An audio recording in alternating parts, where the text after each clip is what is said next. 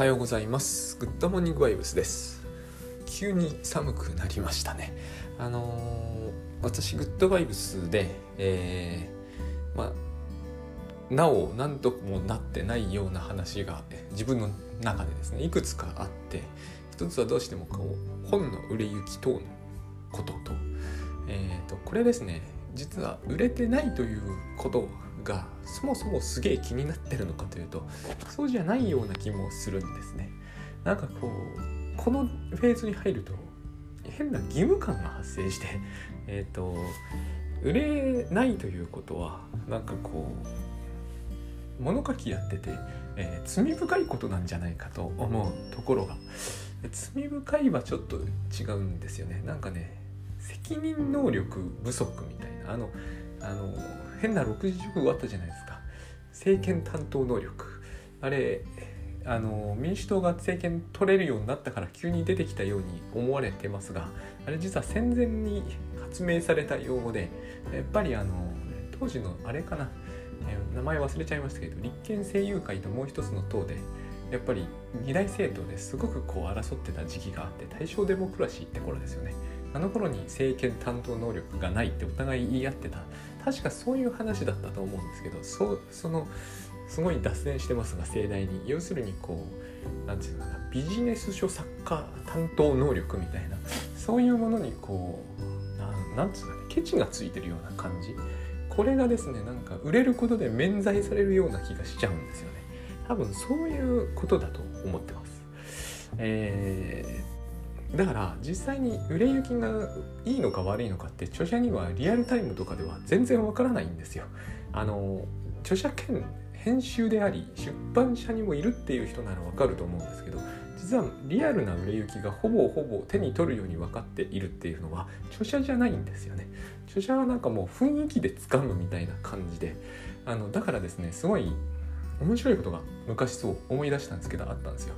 あの iPhone 情報整理術っていう本がこちら強調なんですけど、えー、すごい伸びていた時に僕はちょっと遅れてですねあの例の先送りする人、えー、先送りしなくなる50の方法っていう本出したんですよね。で私は iPhone 情報整理術の方がすごい売れていて50の方法はさっぱり売れてないという体感覚だったんでなんか iPhone 情報セリーズの方はすごい頑張って書店巡りとかして気合い入れてやってたんですけどなんか黄色い本の方は何にもしてなかったんですけど実はそっちの方がずっと売れていたという時期があって後で慌てて対応したっていうことがあった。まあ僕の対応にどれほどの意味があったのか知らないですけどあったんですよ。だからこの著者の体感覚ってすごいいい加減なんであの明らかに黄色い本の方がどっちかというんだったら売れてたんですよ。だからあのダメなんだなという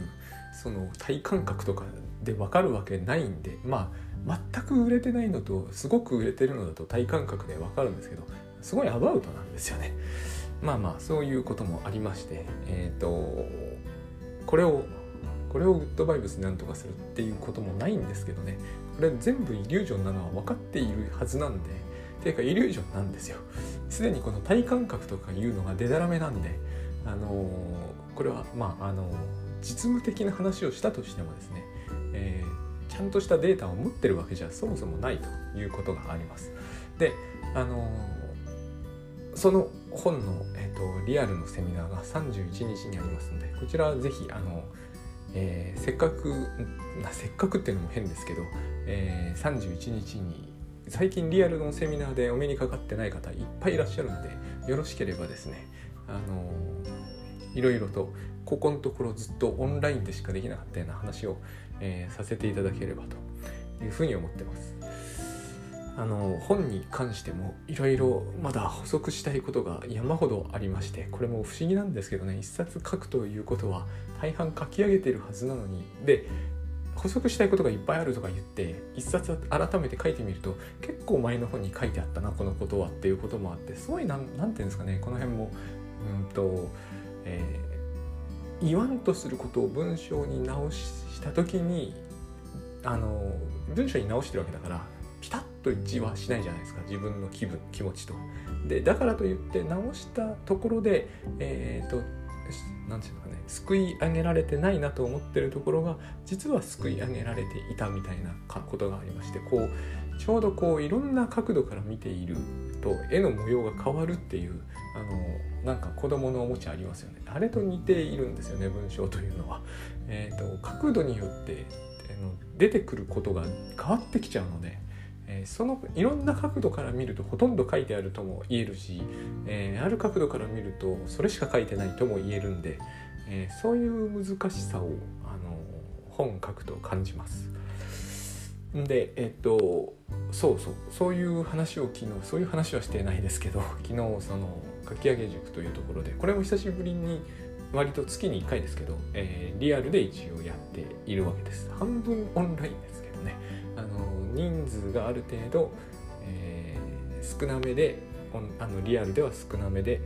えー、集まってオンラインでも受けていただけるというまあ非常にオンラインがですねこれはもういわゆる不幸中の幸いというか怪我の巧妙的に、えー、コロナで抜群に進歩した気がします。私は私とか大橋哲夫さんもそうですし倉園さんともでしたけどコロナ前からオンラインというものは結構使ってはいた方だと思うんですけど何しろ、えーと、世の中的にはそうじゃなかったのであの貧弱でしたよね。なんかこうとりあえず画面が映りとりあえず音声がにノイズが入りにくければ、えー、それでよしとしましょうぐらいな感じで、えーと、結局これはリアルのにでうまくできない時の、えー、長距離とかねそういう時のための代替手段に過ぎない感じだったけど、えーと、今はそうじゃないですもんね。明らかにメインでこれをやるっていう風になったからあのいろんなところが細かく、えーと良くなってますこれがアフターコロナで今度どうなるんだろうっていうのはちょっと気になるところではあります。結局あのリアルの代替を完全にできるわけじゃないじゃないですか。それはもうみんな、えーと、意識されてることだと思うんですけれども、え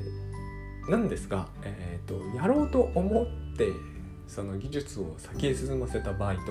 えー、そうはあんまり思われてない時とではやっぱり違うんだなっていうのを、えーと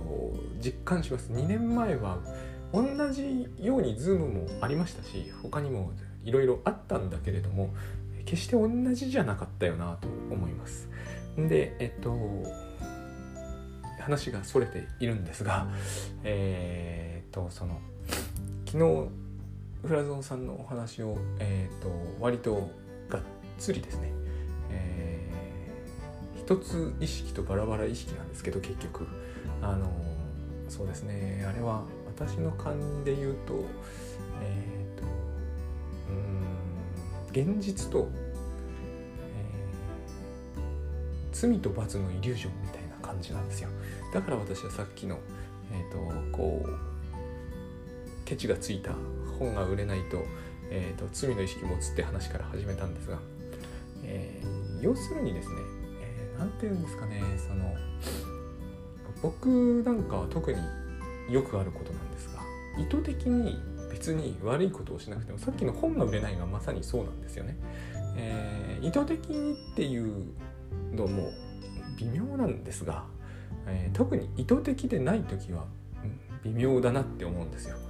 罪の意識って別にこう悪いことをしたとは限らないわけですよね。えー、例えばこう本書いていないとか、まあ、良いことじゃないかもしれませんけど物書きであればでも本書いてないことは罪かとかましてこう悪かとかっていうことになってくると そうは思えないわけですよね。その割に私たちはですね、えーと、やらかしたこと失敗したことに妙に罪の意識を負わせるようなことになりやすいわけです。であのー、昨日ちょうどですねえっ、ー、とこれも思い出したんですけどあのー思い出したというかプラゾンさんが話してくださったから思い出したんですけどあのじゃんけんしてランドセルを負わせるっていう、えー、なんかこう罰ゲームみたいなすごいゲームがあったんですね。帰り道小学生が負けたやつに全部背負わせてなんか5個か6個ぐらい背負う羽目になるわけですよね。あれは何なんだろうって思ったんですよ。その話が出た時。でえっ、ー、とあれはいじめっぽくなるんですけどあの誰だっけな名前がまた出てこなくなったんで、えー、後ほど調べますが、えの前々からこの自閉症というものは存在しないんだ的なですね面白いことを書かれている何ですかねあの方は。児童心理学なのか心理学者なのか非常に独特の切り口でですねいつも私はその人の本を読むと読むと結構難しいなって思う時もあるんですけど、えー、難しいのは切り口がまあ非常に変わってるからでその辺はあの、えーと、精神分析の読みにくさと似てるんですけれどもそういう人がいらっしゃってその人がですねいじめについての論を立てているんですよ。この話が私は非常に当たってるなと思ってまたたまたまその人がえーと、扱っていたいじめいじめ文学みたいにして扱っていたものが私がちょうどこれはいじめの話だと思ってたのとピタッと重なったんでそういう意味でもすごい興味深かったんのがあるんですけど名前がなぜ出てこなくなるのか分かんないんですけど後で調べておきますかねポッドキャストで、えーとそのうちまた取り上げられるといいかなと思ってますでその人が要するに言わんとしてることは僕ちょっと分かりにくいところもあったんですけど私の理解してる範囲内ではですねあのいじめというのは、えーと、法意識の未熟な現れなんだってことなんですよ。つまり、えー、私たちは法意識って持ってるわけですよ。これ多分人間か少なくともそれに近い霊長類しか持ってないと思うんですよね。まず法意識を持つには、えー、絶対に記憶の力っているじゃないですか。この人は過去に何をしたかを裁いてるわけですよね法ってのは。えー、それだけじゃないですけれども犯罪ってのはまずそういうことを言いますよね。ルールも基本的にはそうですよね。過去に定めたものをルールとみなしてるわけですよね。今なんか憲法はもう昔に定めたものだからみたいな話あるじゃないですか。昔に定めたものですよね。法律っていうのは全部。大体あの作ってから施行されるまでに年月が1あのあありますもんね。作ってその瞬間から施行されるってことはあ普通はないですよね。その瞬間から施行されたってそこの瞬間から過去のものにはなっていくだから法意識というものを持つにはまず記憶力というのは絶対必要ででその記憶力は人間並みじゃないと始まらないですねで、えーと、私たちは要するに18代20歳代になってから投票できるとか、えー、もうちょっと後ですけれども議員になれるとかいろいろありますがあれ法律に関することばっかりですがあの年になって急に法意識に目覚めるってことはありえませんよね。あのぐらいの年になる頃には、えー、人間例えば数学で言うと微分積分とかできるようになるわけで微分積分ができるようになる前は足し算もできませんでしたってことは絶対ないですよね。やっぱりこう徐々に進行しますね。で非常に面白いことにあの投票行動だの立法行動だのはなんか突然できるようになるわけですよね権利的に言うとしかも突然みんな誰でもやっていいことになるわけですよ基本的にはででも、えー、例えば4歳とか5歳の頃にはないのかというとあるはずですよね、えー、罪と罰という意識が芽生えてくるわけですよね。ここにあのいじめの方があるんだという論を多分立てていて全然受け入れられている気配がないのが僕はとっても不思議なんですよ。あのー、だって、えー、普通のこうせあのなんていうのかな。学校とか一般に言われてることで言うといじめはなくそうになってますよね。でもいじめがなくなるということは法意識というものが消滅するっていうことに彼の論だとなると思うんですよ。でも法意識が消滅するということはどういうことかというと二十歳とか18歳か今投票するまでの間は法意識は一切持たずに18になると突然こう立法という意識に目覚めるっていうことになっちゃいますよね。それって明らかに変ですよね。だから、えーと、要するに彼が言いたいことは多分、えー、いじめというものを、えー、もう少し、えー、ああいう悲惨な状態として放置したくなかったらあれを学校に取り組ま取り込まないとダメなんだっていうような考え方なんだと思うんですね。えー、学校に広場をっていう本があるんですけどあの本はまさにそういうことを言っている本で、えーと、そういう流れのようにはなっていない気がするなと僕はやっぱり思うんですけれども何か全く違うものとして受け止められているようなんですが私の経験した限りですねえー、学校時代って小学校中学校とかって絶対いじめに類することって経験すると思うんですよね。なんでなんだろうって僕は思ったんですよ。あれに巻き込まれていい思いをする人はいないんだけどなんでなんだろうって思ったんですよ。でそのランドセルの話がいい例なんだけど、えーと、あれ罰を与えてる感じがするんですよね。そうするとその人の犯した罪というのは何かというとじゃんけんで負けたことなんですよ。えーと、失敗っていうのは、えー、罪になりますよね。えー、故意に人を引かなくても道路交通法ではえー、過失で人を引いても過失であっても罪になりますよねつまり失敗というのはしばしば私たちの社会では罪とみなされますねでそれに対して相応の罰を与えなければ、えーと、その失敗を防ごうという、えー、意識に人が、えー、なかなか、えーと、つまりその種の緊張感を失うから、えー、緊張感を持たせるためにも、え過失に対しては罰を与えるべきだって思ってますよね。これを子供がやるとしかし、えーと、大人は怒るわけですよ、えーと。過失を罰するということを子供はやっちゃいけないわけですよ。えー、それはいじめにつながるしいじめっぽくなるから一切ダメだって言うんだけどそういうわけにはなかなかいかないですよね実際には。えーと、だって過失は罰するべきだって人間の心は思っちゃうのでということは、えーと子供だって過失は罰するわけですよ。しかも子供の子供だからそこは未熟にやるんですよね過失はめちゃくちゃ罰するみたいなもう過失を犯した以上殺すみたいなそういうノリになりかねないのが子どもの未熟さなんですねだけどこれって、えーと、昔は大人だってそうだったわけじゃないですか。明らかに、えー、過失に対して過酷でしたよね昔の刑罰というのは。つまり人の心というのは、えー、過失は結構過酷に罰したいというところがどっかあってですね。えーとまあ、この話が昨日の話と直結してるわけではないんだけど私がすごく連想したことの一つだったんですよ。でその学校に広場をだったと思うんですけどの中で一番面白いなと思ったのが面白いというか非常にそうだなと思ったのがえっ、ー、となんだっけな。なんだっけな。ちょっと忘れちゃったんですけど名前を付けてたんですよね。まあ鬼ごっこなんだけどなんかこうえーと、永久に終わらない鬼ごっこっていうのが始まるんだっていうローカルルールなんですけどね。そういう名前がついてたんですよ。私もまさにそういう経験をしたことがあるんだけど、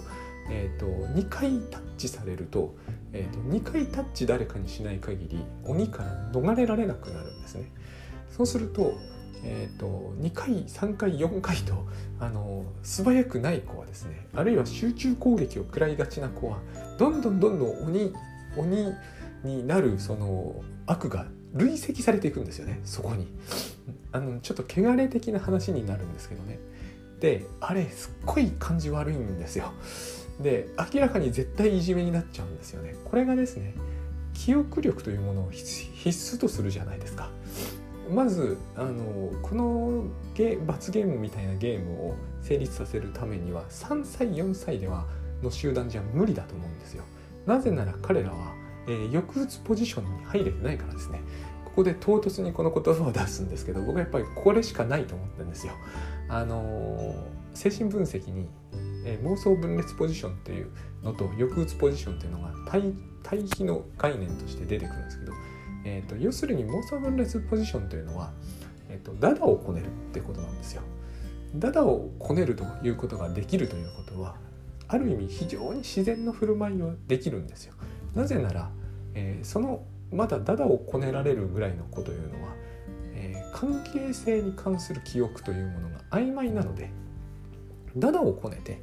関係が悪くなったとしてもそのぐらいのことは分かるんですよね。ダダをこねると例えばお母さんが、えーと、怒ってどっか行っちゃうと。しかし、えーとお母さんはいずれ機嫌を直すだろうではなくえーと、ダダをこねた時はダダをこねた時なんですよ。でまたいい関係はになるわけですよ。つまりそこには時系列における敬意というものがないわけです。いやそれは不自然だろうって思うのは人間だけなんですよ多分。動物はそんなことを意識できるほど記憶力がないから実は、えー、妄想分裂ポジションじゃないですが人間以外の生物は全て原則的には、えー、現在に生きてるわけですよね。今ここしかないわけですよねだから妄想分裂ポジションになっちゃうわけですだけど人間はそうじゃないですよねさっきダダをこねだからもうお母さんは戻ってきてくんないかもしれないと思って、えー、そこで罪の意識を覚えるっていう考え方なんですよね。抑うつポジションというのは。つまり記憶というものが、えー、人間関係の中にはっきりと姿を現して初めてですね人は抑うつというものを学べるわけですよね。あこういうことをするとまずいからそれはやめておこうってこれがまあ言ってみれば最初の罪の意識なわけですね。でこれはえー、ダダをこねて後でまたお母さんに、えー、甘えるというただそれだけのような話なんですが、えー、実はこれ大人になってもみんなやってるし、まあ、みんなはやらないかもしれないこれをすごい慎重に避ける人はいるけれども、えーと、ついやっちゃうという人はいっぱいいますよ。えーと、特に恋愛関係とかでは盛んにやるじゃないですかこれを。ダダをこねて喧嘩して後でくっつき直すとその時気まずさとか罪の意識とか、えーとさっきあれほど言ってしまったからとかって思うじゃないですかあのこと指してるわけですよね。あれの一番原始的な形態が最初に妄想分裂から抑うつポジションに移る時のに意識するその心の持ちようだっていうことなんだと思うんですね。この抑うつポジションに入りかけた時にいじめの邦画のものもみたいなものもできてくるわけです。えーと、つまり簡単に関係の解消にいけないわけです。えー、喧嘩するなりなんなりした後で、えー経緯に関する記憶がいい加減だとすぐに中に戻れますよね。だから23歳児っていうのはそういう意味では、えーと、ことは深刻だけれども、えー、非常に気楽なものでもあるわけですよ。妄想分裂ですからね、えーと、すごい大喧嘩したと。泣きわめいてよくやりますよ23歳児では。2人それその赤ちゃんだけ置いておくとね。でも次の日にはもう全くそのことを忘れてすっごい仲良くなれるわけですよ。だけどそれができなくなってくる。345となってくると。その時に、えー、さっきのあの鬼の累積ですよね。100回とかになっちゃう子は出てくるわけですよ。でだんだんだんだん罪が増えていくわけですね。永遠に鬼をしていかなきゃなんない。そういうふうに書いてあったんですよね。まああの学校に広場ではですね、えーと、返しきれない借金にあえぐような形になっていくとでその遊びがですねえーと、だんだんエグくなってくると翌日に持ち込むんですよね持ち越すんですよ。で学校でもその子が触れるということは、えーと、鬼にされるということなので、えーと、その関係者の間ではね少なくともそこで遊んでいた子の間では、えー、とその鬼からは触れられないように逃げるとそういう形を取るんですよね。その子はずっと鬼をしてなきゃなんなくなると。でもこれは、えー、と家に帰ってご飯食べて夜寝て朝起きてもその事態について覚えておけるぐらいの、えー、能力がいりますよね。つまりそういうところから、えーと、法意識ってものは芽生えてくるはずなんですよね。この人は罪人だっていう言い方ってそういうことですよね。この人は間違って車で人を引いちゃいましたと。5年前ですと。全く問題にならないですよね。5年ぐらいだったら。えーと、未だにその罪は清算されていないっていう発想を私たちは普通に取るじゃないですか。これはあの子どもの鬼ごっこに比べるとはるかに、えー、現実的な意味を持ちますが結局そこにおけるその精神構造の成り行きは同じですよね。そういうことが、えー、そういう認識を持つことができないんだったらばあの法意識って成立しないはずなんですね。だから、えーと、必ず子どもの世界というものはこういうものが入り込んでくる。でこういうものが入り込んでくる以上いじめというものは、えーと、適切に対処しない限りは絶対結構ひどいことになるはずですっていうことを、えー、一生懸命書いていてあんまり読まれてる気配のない本なんですよ。私は大変いい本だったと思うんですけれども。で、えー、こういう話にはですね必ずその何て言うんですかね客観性のなさっていうのかな当事者だけでやっていくとどんどんルールがローカル化していくわけですよね。100回、え鬼にさせられたら1,000回分なんとかとか勝手にどんどん累積されやすいように作られていくわけですよね。これ完全にいじめになっちゃうわけです。でこういうことが、えー、起こるのが嫌だったらば、え、学校に広場を設けないとダメですよっていうこの話を客観的に扱えるという状態を作っておかないと,、えーと、この種の問題はなくなりませんよということを、えーと、彼の名前がまだ出てこないは書いているわけです。別に僕が書いてるわけじゃないです。僕は非常に感心させられたんですよ。すごいあの世界には罪と罰的なものがいじめってのにはあるんだけど全くなぜかそこのところは大人は好んでスルーしてるとしか思えないなんか後ろめたいんだろうかぐらいに思うほど、えーと、私も昔学校にいた時にはそこのところが不思議だったんですよね。学級会とかってあるじゃないですかああいうものをやっておきながらそういうことは絶対取り上げられることがないという非常に不思議なんですよ。あの学級会なんていうのはまさにこう先生がいるわけだからえーと、あそこで公聴会みたいな裁判みたいなのをやるやったらいいと思うんだけどそうじゃないんですよね。なんか少なくとも私の時代はそうじゃなかったんですよね。40年ぐらい前。どうでもいい話ばっかりするんですよね。絶対平和で無害な感じの。で実際に34年生になってくると平和で無害では済まされないので今みたいな累積の鬼みたいなのは山のようにやってるんであのめちゃくちゃドロドロしているわけですよね。でこの話結局、えー、元をたどると何なのかというとですねやらかすのは過去のことなんですよね。えー、で私たちはそれを、えー、何らかの生産を取らない限り永久に許さないというシステムを、えー、なんつうんですかねあの好んで構築する癖があるわけです。あの必ずしもこうリンチみたいにはなんないにせよ、えーとヒステリーと話結構してますけれども、えー、ヒステリーの話ボーダーラインみたいな話でもいいんですけれども、えー、理想化と脱価値化っていうことがあるわけですね大人の世界には。子供の世界にもあるんだけど、えーと、例えばそのすごく、えー、尊敬できる上司がいたと。この段階で非常にエディプスなんですけどね、えーと尊敬できるということは非常にお父さんっぽいんですよね。そこにはお父さん文化があって上っていうものは、えー、敬意を払うに値する存在だみたいなそういう上下的な何かが、えーと、あるわけですよ。お父さんっぽいわけです。お父さんっぽい相手が女性であるとかは関係ないですよ。お父さんっぽい女性っていっぱいいますね。そこは問題じゃないんですよ。でそこのエリプスっぽいところに入っていく時には大体理想化って起きるんですよ。えー、本その上司そのものよりもはるかにいい立派な人が、えーと意識されている。で、えー、近づいていくというか近づいていくから立派に見えるという感じもありますよね。つまり理想化されてるわけです。で例えば何か1個あると。1個、えー、ちょっと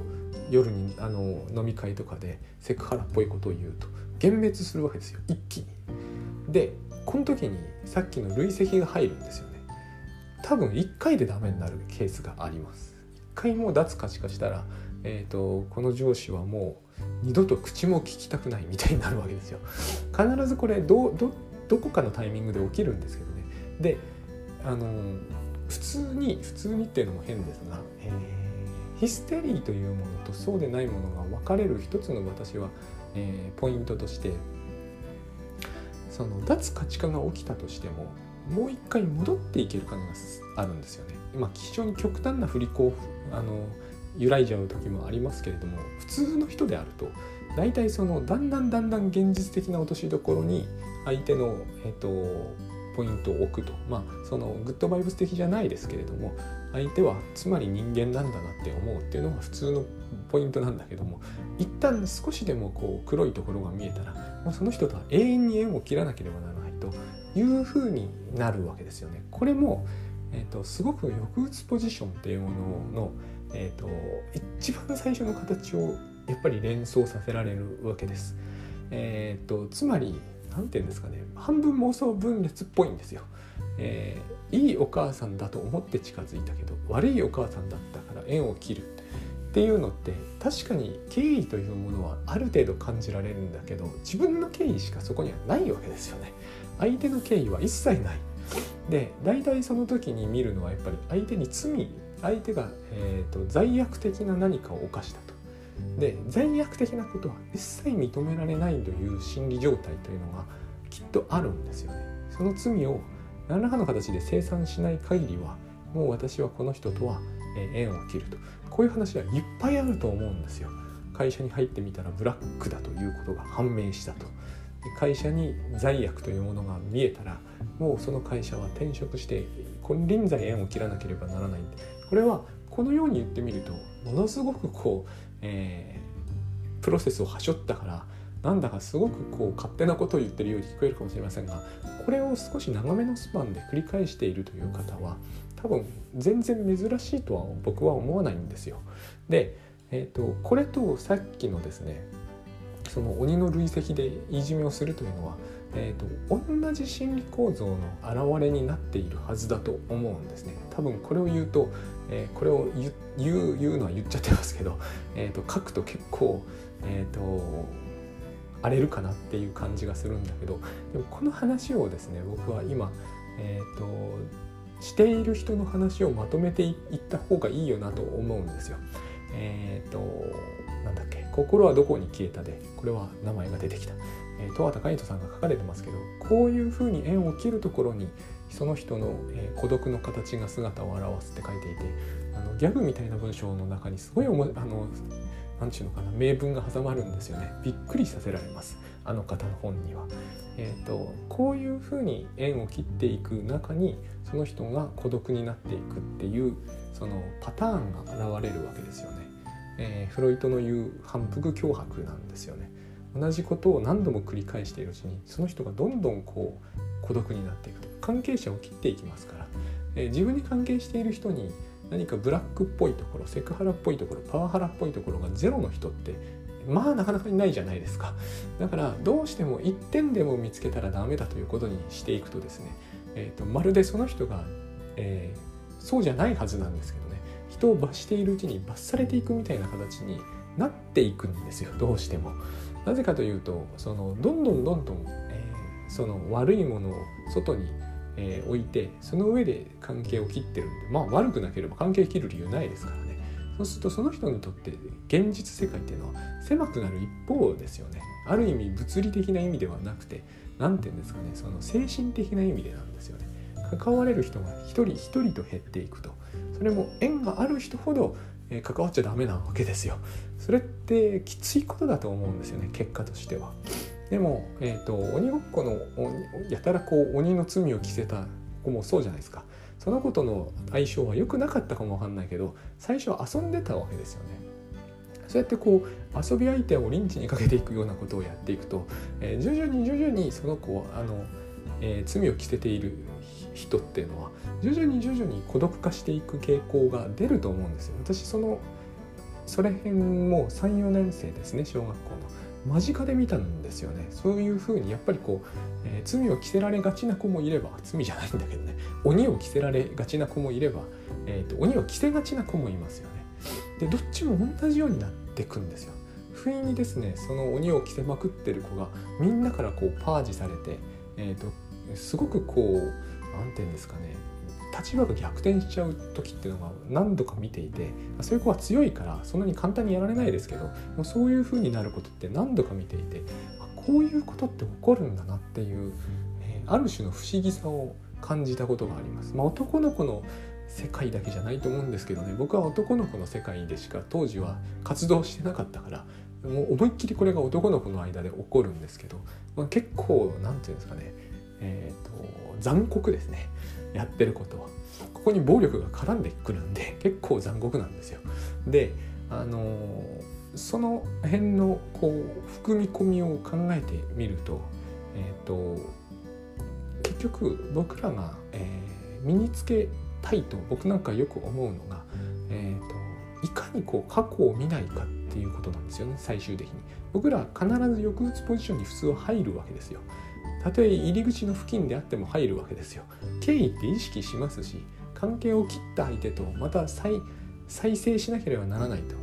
大概の人はこうヒステリー一辺倒で生きていけないんですよねやっぱりね。そうすると,、えーと、どんなにコネクションが多くったって転職先なくなっちゃうし、えーと、どんなに人に好かれる人でもほとんどの人との関係が疎遠になっていくわけじゃないですか。そこでも構わないようにという発想にジゾイドっぽさがあるんだけども多分そうは僕はまだいかないと思うし、えー、半永久的にいかないと思うんですよね。やっぱり僕ら物だけで生きてるわけじゃないですもんね。でだからあのあれなんですけどねここにこう僕は思うにジゾイド的なカップルっていうのを最終的に意識しなければいけないかなと思って今チェンジズでひも手の話を一生懸命書いてたりするんですけどつまり他の誰とも関係しなくてもいいけどこの夫婦の間だけではこの黒のない世界を築き上げようっていうことを実現するってそこには自己愛みたいなものが今度絡んでくるんで話がぐっとややこしくなるんだけどこのポッドキャストではそれを喋りきりたいととりあえずは思っております。ちょっとグッドバイブスから離れる感じあるんだけどただ昨日倉園さんのグッドバイブスのその結構こう何て言うんですかねえっ、ー、と倉園さんが現在思い描くところのグッドバイブスの全貌みたいなのを聞いた限りでは、えーと、内容的には矛盾全然しないよなと思いながら聞いておりました。あの一番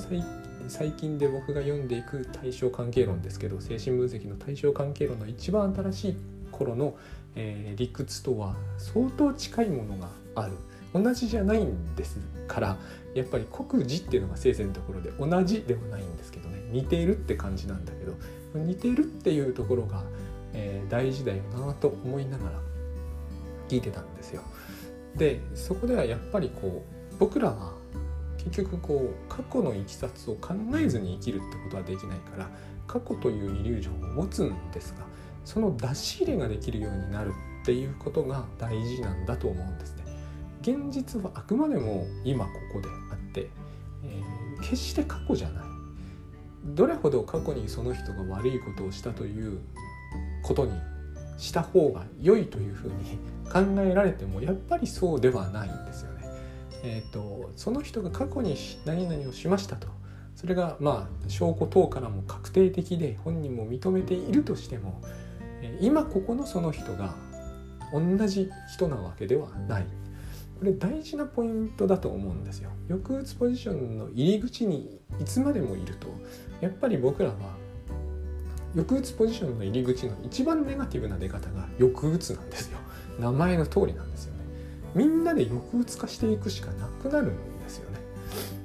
縁を切ってつまりバラバラ意識を進ませていかなきゃなんなくなるわけですよ。少しでもだんだんだんだんやっぱり世の中でそうなっていくと思うんですよなぜかというと世の中が技術が進歩してシステムが進歩していくとやらかしにくくなるからなんですよね。そうするとこうまるで何て言うんですかね。え、ー、とやらかさない競争みたいになっていくんですよ世の中多分、えー、精神的なケアもされてえーと、電車も時間通りスムーズに来てしかもそれも AI が動かすぐらいになってくるとですね、えーとやらかすやつはダメだっていう感じが以前よりも一層強まると思うんですよね。これはあの社会心理学でいう構成世界仮説なんですけど何かこの人がダメなことをしたということはこの人はよっぽどダメなんだろうと。あのなんかね鬼の累積の鬼ごっこの時にもそういうニュアンスを必ず帯びるんですよね。だからこういう人を社会からえー、て言うんですか一時隔離したりするのは全く正当なことなんだっていう感じを少しずつこう帯びてしまうんだと思うんです。私これに関しては Twitter だけですけれども Twitter とか Facebook とかせいぜいブログですけれども、えーと、なんかこう政治の右左あんま関係ないように見えるんですよ最近は。どっちの人たちもこうやらかす人にひどく厳しいところがあって、えーと、やらかす相手がどっちの党派になってるかだけの違いであって、えーと要は上級国民とかもそうですけどこうスムーズに活かせられるはずの気をつけていれば起こさずに済んでいることを起こしやがったみたいな感じこれがなんとなくですねあのじゃんけんで頑張れば、えー、負けないで済むのに負けた人が悪いからみんなでランドセルを背負わせるのは全く正当だっていう感じと,、えーと、心情的に違いがないんじゃないかなと。でそれだけならまだいいと思うんですよね。ここに抑うつポジションを投入するでそれもヒステリーからあんまり離れてないレベルで投入してしまうから、えーと、持ち越すんですよねこれをそのまんまの形で、えー、生産するまでは罪人みたいな感じで。その罪を意図的にとか単なる失敗とか上場酌量の死とかいろんなことを言うことで、えーと、ますますこう公正にやっているみたいな雰囲気というのかな。公正にやってるんですけどね。江戸時代とかに比べれば火あぶりとかになりませんから。だけれども、えーと、やってることに違いはないと思うんですよ。その過去に何かがありその過去をもって現在を測るみたいなことをやってることに違いはないと思うんですよね。これを出し入れしないと、えー、まずいだろうという気がやっぱりします。出し入れするというのはつまり抑うつポジションに入っているから過去のいきさつは知ってるんだけどでも、えーと、あたかもそうでないかのように今ここだけを現実だとみなすと。妄想分裂ポジションに戻る点ではないんですよ行く点でもないんですけどねえっ、ー、と関係を破綻するというのではなくでも今ここしか意識しないってことは十分できるはずだろうと思うんですよ。これを全くこう検討もしないっていうのが、えーと、よくある混乱なんではないかと思います。そのずっと抑うつポジションの一番抑うつ的なところで踏みとどまっちゃっている感じ。えーとこれは結局敬意を意識するというだけで記憶を使って誰かをこうラベリングするということが目的ではないはずなのでそういうふうに使われやすいというところがあるんだけれども、えーと、そうしなくてもいいはずなんですよね。えーと、私も最近そのことにはすごくこうチャレンジ中なんです。やりにくいんですよ。自分のやらかしについて、えー、基本的にそこに一切、えー、悪いという観点を取らないと。昨日もそういう話がちょっと出たんだけどやらかしやすいですからね私は結構。もうこの考え方がすでにダメなんですけどね。えっ、ー、とつまりやらかすとか人を傷つけるとかそういうのを過去にやったからといってその後ろめたさみたいなものを引っ張らないと。引っ張らないとますますパージされるような気がしちゃうわけですよ。だから私は悪いと思ってましたみたいなポーズを取りたくなるんですよねこれも一つの防衛なんですが、えっと、こういうことを人にも自分にもやらないってことはやっぱり、うん、今更ながらなんですかねグッドバイブス的に言うと今更ながらなんですがとっても重要だと思います。でやっぱりこうミニコット的ですけど私の言い方はトゥルーセルフっていうのは今ここの全部なんだって思います。今ここの精神状態のあり方全部。えーと、これだと分かりにくいと思うんでえー、言ってしまうと今ここでは私は別に何もやらかしてないわけですよ。まあ、これを喋ってることっていうかやらかしなのかもしれないけどそうは思ってない。つまり、えーと、普通に自分がやっていてこう何て言うんですかね時間的に考えず時間経営的に考えずにこれを考えちゃうとどうしても過去のやらかしが気になりますからね。こう未来思考でもなくて未来未来思考だけ持とうとするのは無理なんですよ。未来を持とうとすると必ず過去を意識して昨日そうこの話は大事だったんですが過去に犯した罪に対して未来で罰されるんですよね。どっちもないところに行きたければ今こうしかないと思うんですよ。こう空間的に意識をやっぱりこう時間から空間に切り替えていくという感じ。それは妄想分裂ポジションになっちゃうわけじゃないんだけれどもえーと、過去の経緯みたいなものをうんとこう背景に退かせるっていうそういう感じなんですよね。でそれができた時の方が、えーと、やっぱり自分というものはもっとこう、えーと、柔軟に行動できるように思います。えーと時系列のことばかり意識してるとものすごくこうですね硬直した感じになってしまう。で一番それが硬直した時に抑うつになるんだとしか思えないのでぜこの方向性に、えーと、救いはない感じがするんですよ。硬直したこう時系列で私はライフを生きていますみたいな感じこれを極力排したいという過去も未来も、えー、意識にはあるけれどもあくまでも意識にしかないものでいつもこう現在の空間というもの横に広がっていく感じっていうのを意識しておいた方がその何て言うんですかねそこでできることの、えー、柔軟さに自分をこう開いていけるっていうものを、えー、昨日は特にそういう認識が強かったなって思ったわけです。